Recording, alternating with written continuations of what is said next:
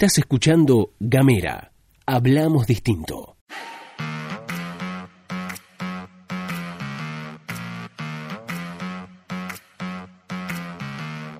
Buenos días, buenas tardes, buenas noches o lo que sea que coincida con el momento en el que le diste play a este mini podcast. Estás escuchando La Pastilla de Gamera, este micro informativo que distribuimos de lunes a viernes. Mi nombre es Luz Escarpati y como es habitual me acompaña Gastón Lodos. Muy buenos días, Luz, muy buenos días a todos, a todas, a todos quienes están escuchando. Qué lindo que es reencontrarnos como hacemos cada mañana y como hacemos cada mañana le queremos mandar un saludito hoy a tres personas que se coparon y que estuvieron ahí, de todas las personas que estuvieron acompañándonos en el día de ayer que nos mandaron mensajes, pero hoy queremos especialmente a Romina, a Claudio y a Luján y a Luján, a Romina, Claudia, Luján, que nos escribieron, nos mandaron mensajitos entre varios. Recordemos que tienen disponible un especial. Ayer fue 19F, fue el pañolazo federal por el aborto legal en todo el país. En Ushuaia también se realizó y estrenamos nosotros un especial de Feministas al Sur con Julia Cortázar, ¿no? Exactamente, un especial en donde hablamos de su trabajo en Estados Unidos, donde estuvo realizando un trabajo de espía feminista y se metió en algunas clínicas que decían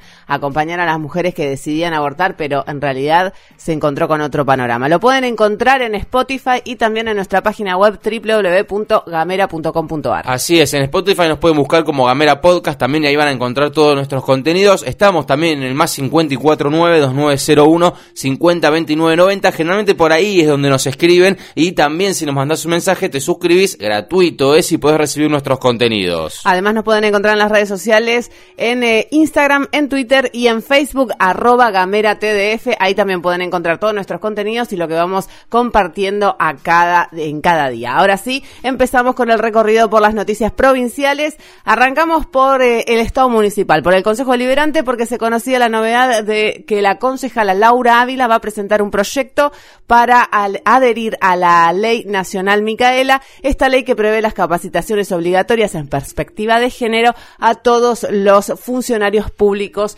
que forman parte del Estado, esto es todos los empleados municipales, una buena medida que habrá que ver cómo prospera en el ámbito del Consejo Deliberante. Debe debatirlo el Consejo Deliberante, ¿no? Todo esto el Consejo Deliberante es como el legislativo del municipio de Ushuaia, de la municipalidad, y digo, se presenta el proyecto, se tiene que debatir, y bueno, hay que ver si sale o no, ¿no? Pero en definitiva, esta es la iniciativa que se va a presentar, o que, que estaría presentando en estas horas, si no me equivoco. Así es, esto es lo que estaría presentando en estas horas. Por otro lado, también en el, en el ámbito de la provincia hubo una asamblea por parte del SUTEF, que es el sindicato que nuclea a los trabajadores de la docencia fueína que se declararon en alerta y movilización, eh, aceptaron el blanqueo del salario, pero em, exigieron una recomposición salarial. Esto fue en un Congreso Provincial de Delegados realizado en Tolwyn, eh, que el Sindicato Unificado de Educación Fueína aprobó la declaración de estado de alerta y movilización y la realización de asambleas en las escuelas, esto es, después de analizar la situación salarial del sector y también el requerimiento de una urgente recomposición salarial.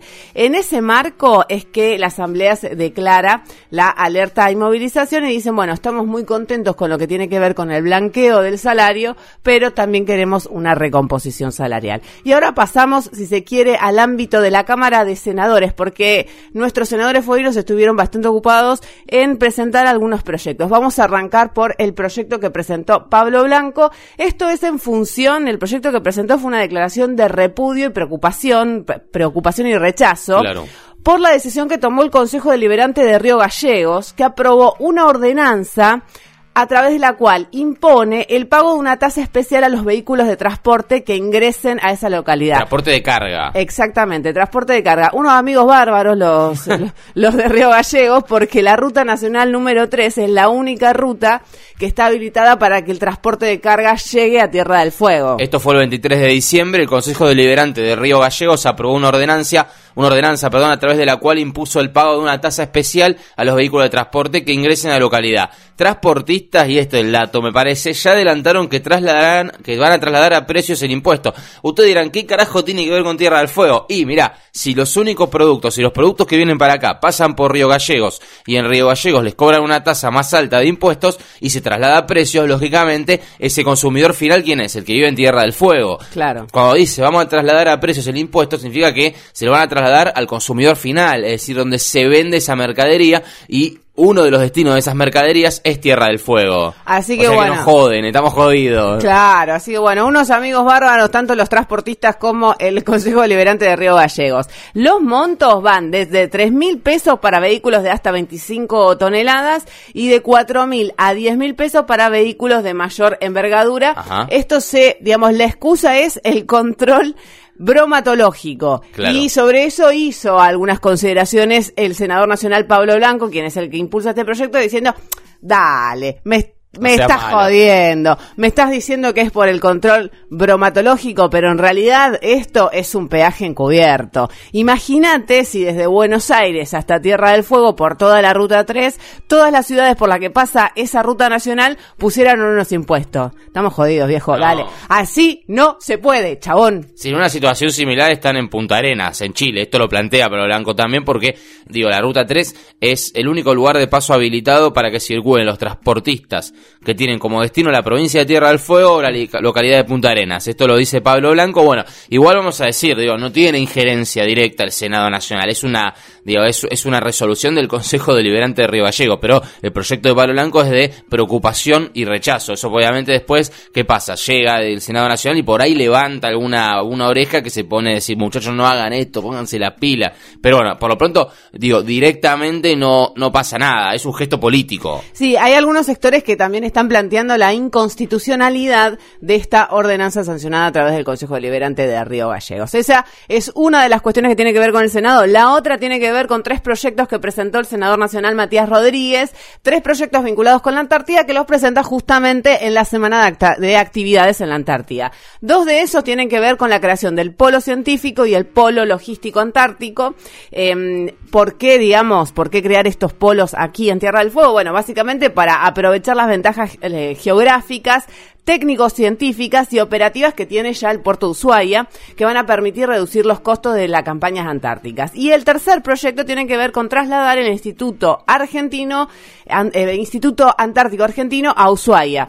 Y la verdad, Sí, es, medio, es medio paja que esté en Buenos Aires, porque la verdad que Ushuaia está a mil kilómetros de la Antártida. ese centralismo, no te lo robo. Buenos Aires a 4.000 kilómetros, ¿no? 3.000 de Ushuaia y 1.000 y mil más a la Antártida. Quiero decir algo respecto a esto. claro, Bueno, es una pelotudez que esté en Buenos Aires. Es una pelotudez, total. Este, si, si querés, por ahí Buenos Aires sí es el centro del poder político de la Argentina. Eso es verdad también. Digo, Buenos Aires tiene un peso que quizás en un mundo ideal debería ir perdiéndolo de a poco para que ese peso se distribuya al resto de las provincias. Bueno, esto es un proyecto que va a eso también. Exactamente. Que un lugar muy chiquito, muy pequeño, como, o no sé si tan pequeño en realidad, pero que es un lugar específico como el Instituto Antártico Argentino, bueno, se distribuye un poquito el poder, ¿no? Eh, me hace acordar estos tres proyectos que presenta Matías Rodríguez. No sé si vos te acordás, cuando Woto, cuando Walter Woto, el intendente de Ushuaia, eh, si no me equivoco, bueno, toma posición de su segundo mandato, él habla de esto. Él dice, bueno, yo ya le pedí o, o le, le instruí a nuestros senadores que presenten estos proyectos en relación, recuerdo específicamente del Instituto Antártico Argentino, no sé los demás, pero seguramente estaban en el mismo paquete,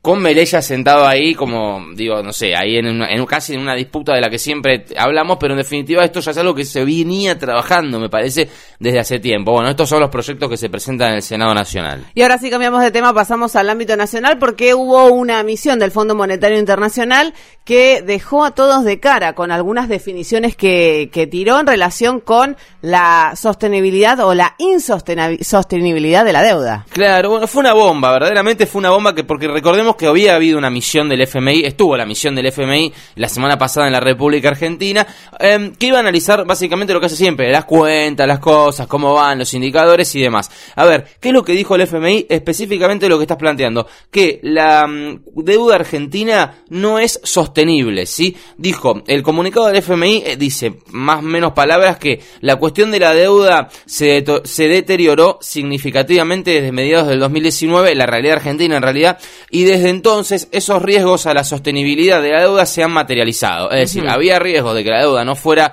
sostenible, no fuera una deuda afrontable, ahora ya es un riesgo material, es posta, o sea, es fáctico, no se puede pagar esa deuda. Específicamente, dijo el FMI, nuestra visión es que el superávit primario que se necesitaría para reducir la deuda pública y las necesidades de financiamiento bruto a niveles consistentes con un riesgo de refinanciamiento manejable y un crecimiento del producto potencial satisfactorio no es económica ni políticamente factible. Se lo digo en español, Argentina no tiene ni chance, ni puta chance de pagar esa deuda de 40 mil millones de dólares que tuvo Mauricio Macri. Eso es lo que dice el propio FMI. A ver, y lo importante me parece a mí, ¿cuál es el espaldarazo que da el FMI a la Argentina? Que dice el FMI, muchachos, acreedores privados tienen que aceptar una quita importante de la deuda, porque si no, Argentina no les va a poder pagar. Y vos, Argentina, dice el FMI, hace una oferta seductora para que no tengas los litigios internacionales que todos sabemos tuvimos en su momento que derivó en que se le pagara un montón de plata un montón de gente que no entró a las reestructuraciones. Esto, por supuesto, que es la noticia, me parece a mí, que todos querían escuchar desde el gobierno nacional,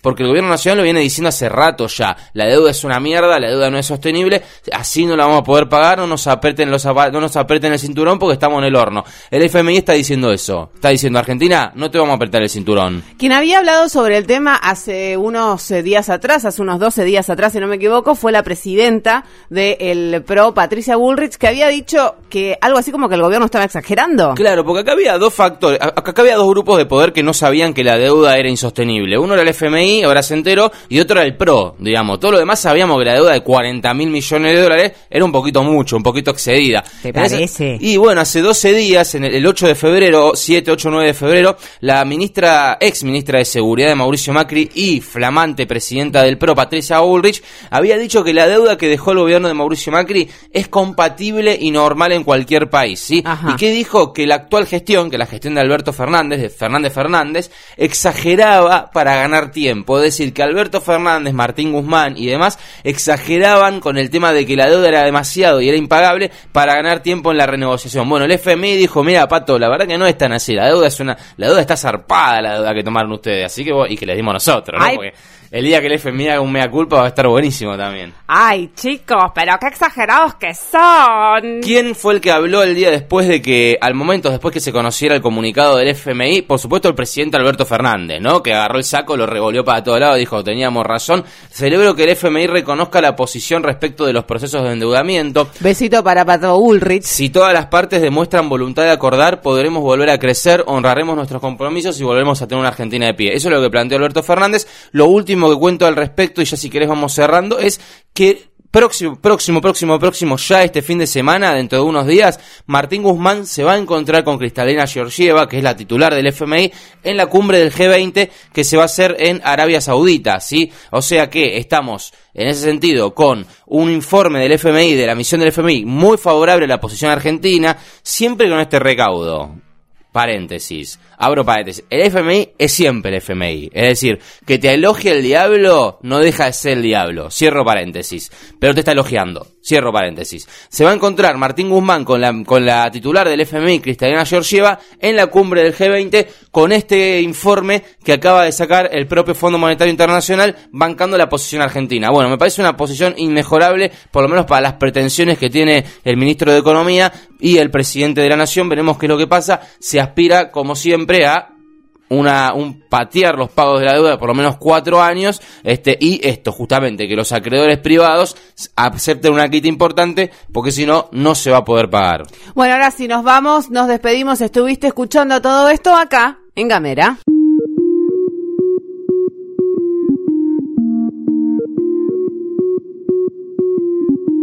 Seguí nuestros contenidos en gamera.com.ar.